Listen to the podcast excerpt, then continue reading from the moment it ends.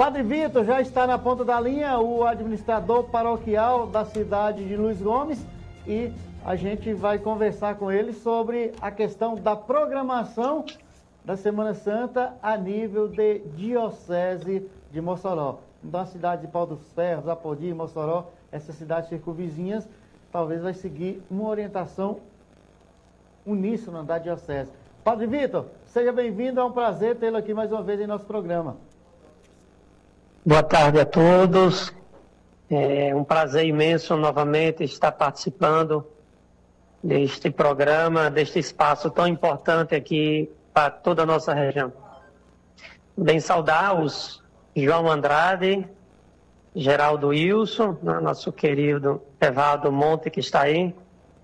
Então, a nossa Semana Santa, mais uma vez, vive, vivenciando dentro desse contexto tão difícil que é da pandemia. Então, as nossas celebrações em toda a nossa diocese se encontram restritas.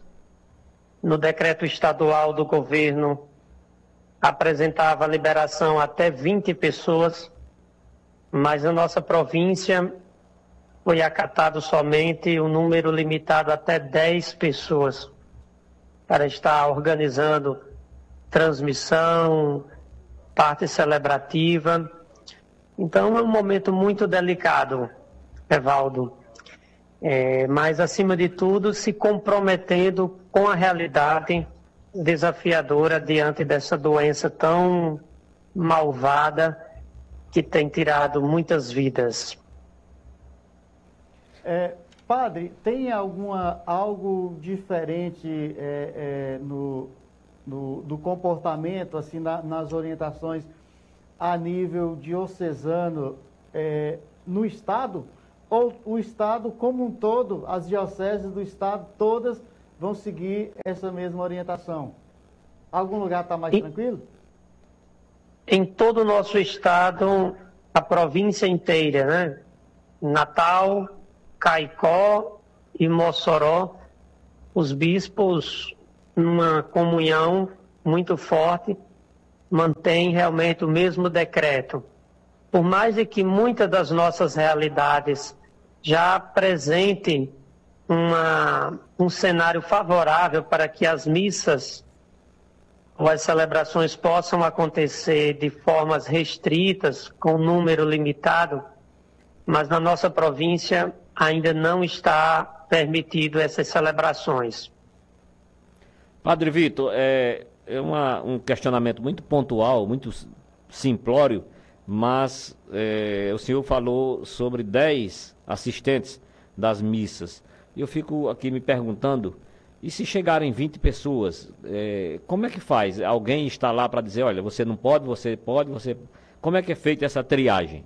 E, e para completar, meu caro Padre Victor, a cerimônia do, do, do lava-pés tem o toque e, e são 12 apóstolos, né?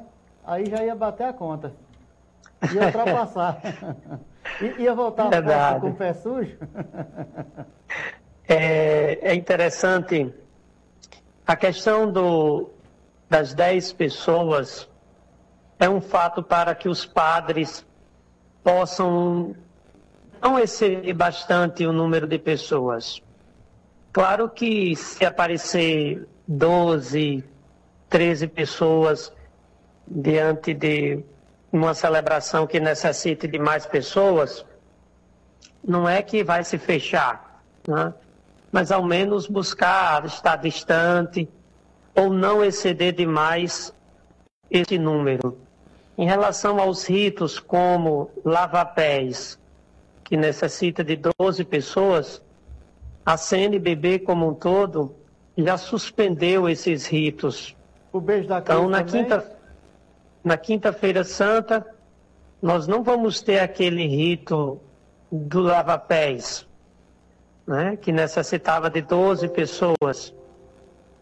Ah, o beijo da cruz. Então, o padre vai fazer apenas uma genuflexão profunda e motivar as pessoas que estão nas suas casas a também a repetirem o mesmo gesto diante de um crucifixo que tenham nas suas casas. É, o, a missa dos Santos Olhos, que é comum esse encontro do bispo com os padres, na quinta-feira, né? Pela. Exato. Então, aqui na nossa diocese, nosso clero esteve reunido de forma virtual e tomamos como decisão a cada zonal um representante e até a Mossoró na quinta-feira santa para que faça a renovação dos votos. E os padres nas suas casas acompanhar de forma virtual a celebração com o bispo. Muito bem, padre. Com relação a essas famílias que têm essa tradição de fazer a ceia juntos, né? E, e desde o ano passado já vem com essa, com essa proibição, e principalmente no, no ano passado, que ainda estava nesse início é, do vírus, do coronavírus, e se alastrando a cada, a cada momento, até porque o número aumenta e também o, o número de mortes. Como o senhor possa orientar essas famílias que têm essa tradição de estarem juntos na Sexta-feira Santa? Primeiro, pedir a todos os fiéis que é um momento muito difícil para todos. É difícil para as famílias, para os leigos, devotos e devotas, que mantêm a sua tradição, os seus costumes, de não estarem até na igreja. E também é muito difícil para os padres, porque sentem a necessidade e, e como o povo sofre junto. Mas pedir às pessoas que façam o seguinte: que nas suas casas possam reunir as suas famílias. Claro, não para festas, para bebedeiras, mas reunir em torno ali de modo virtual, acompanhar a sua paróquia, o seu padre, as celebrações que estão acontecendo pelos meios de comunicação e manter essa comunhão fraterna. Eu acho que aqui é um ponto-chave para entender a fé. Se olharmos ao longo da história da salvação, nós vamos perceber que o povo foi privado de muitas ações litúrgicas, como o cativeiro na Babilônia, o povo que estava escravizado no Egito, mas nunca o povo de Deus perdeu a sua fé por não estar dentro do templo, praticando seus ritos sagrados. Acho que esse momento novamente de estar vivenciando uma Semana Santa restrita nas casas, nos ajuda a entender que a nossa fé ela ultrapassa o limite físico de uma igreja. Então as nossas casas se tornam verdadeiras igrejas. É, e me preocupo bastante. Pode continuar, Pat, desculpa aí. E me preocupo bastante quando às vezes escuto de alguns líderes religiosos é, criticando algumas medidas. É claro que exige muito exagero, isso é verdade. Mas nós, no contexto religioso, devemos ter a capacidade de motivar os nossos fiéis a manter a plena comunhão, mesmo estando nas nossas casas. E digo, por exemplo, aqui na nossa paróquia, em Luiz Gomes, se uma missa a qual eu celebrava tinha 50, 60 pessoas, hoje eu celebro a Santa Missa de modo virtual e consigo atingir acessos 200, 300 acessos e sei que por trás estão famílias reunidas. E claro que às vezes, dependendo da celebração, esse acesso é bem maior. Então, há uma forma também de manter viva a fé do povo e a participação dos fiéis. Repito, muito difícil, não é fácil e ninguém realmente quer estar vivenciando um momento forte como esse da Semana Santa de modo virtual. Mas o tempo nos convida a viver desta forma. É, Pat, é, um, eu ia lhe perguntar sobre é, essa questão do, do decreto, porque os comerciantes, eles é, é, refutaram, só está tendo uma, uma, uma, uma certa indignação. E os evangélicos também mostrando uma indigna, indignação com, com os decretos. Em alguns municípios, atividades religiosas foram colocadas como práticas essenciais.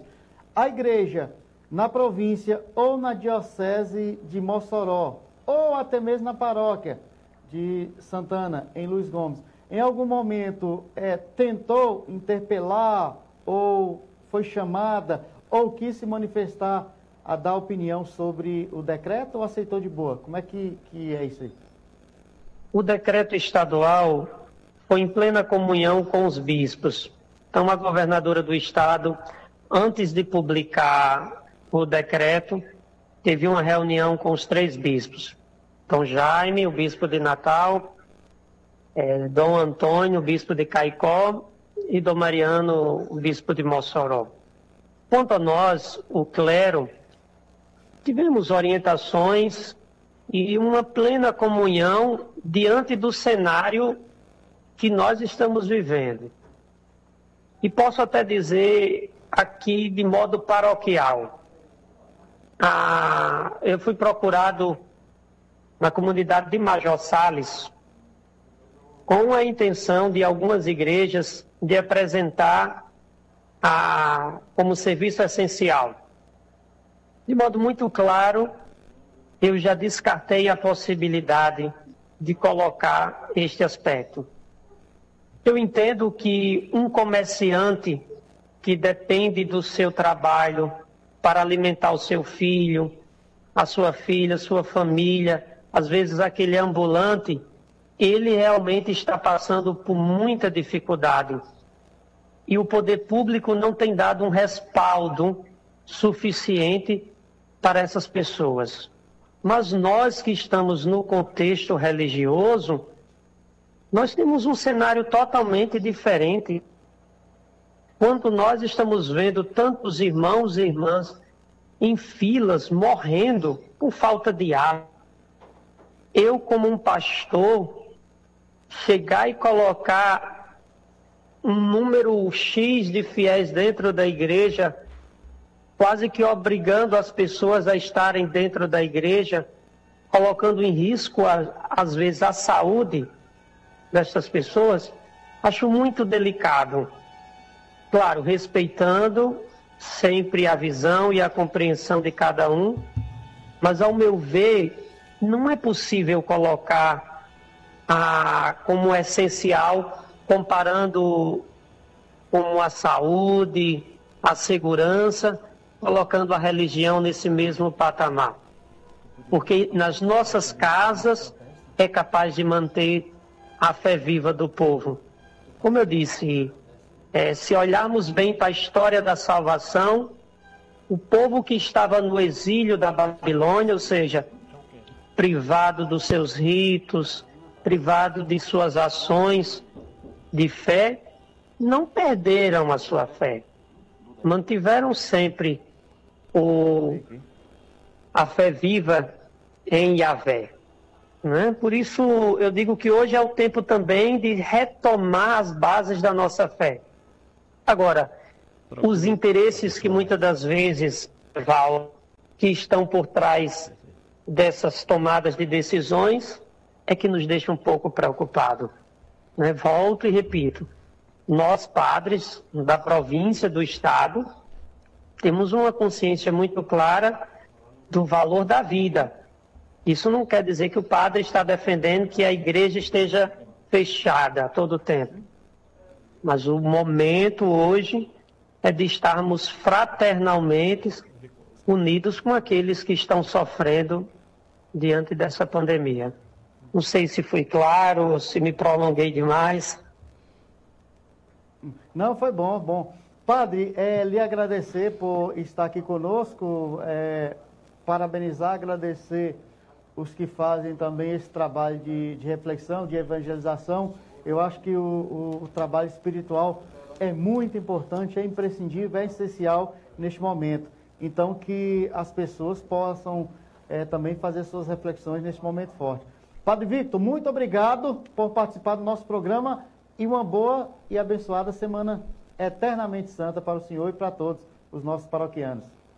Amém. Eu que agradeço esse espaço e desejo a todos vocês um bom trabalho e aos ouvintes que tenham, tenhamos uma Semana Santa abençoada e que logo, logo nós estaremos realmente num cenário bem mais favorável. Beleza. Aí as palavras do padre Victor dos Santos, pároco, administrador paroquial da paróquia Santana em Luiz Gomes, e os decretos aí vigentes na diocese, na diocese de, de Mossoró.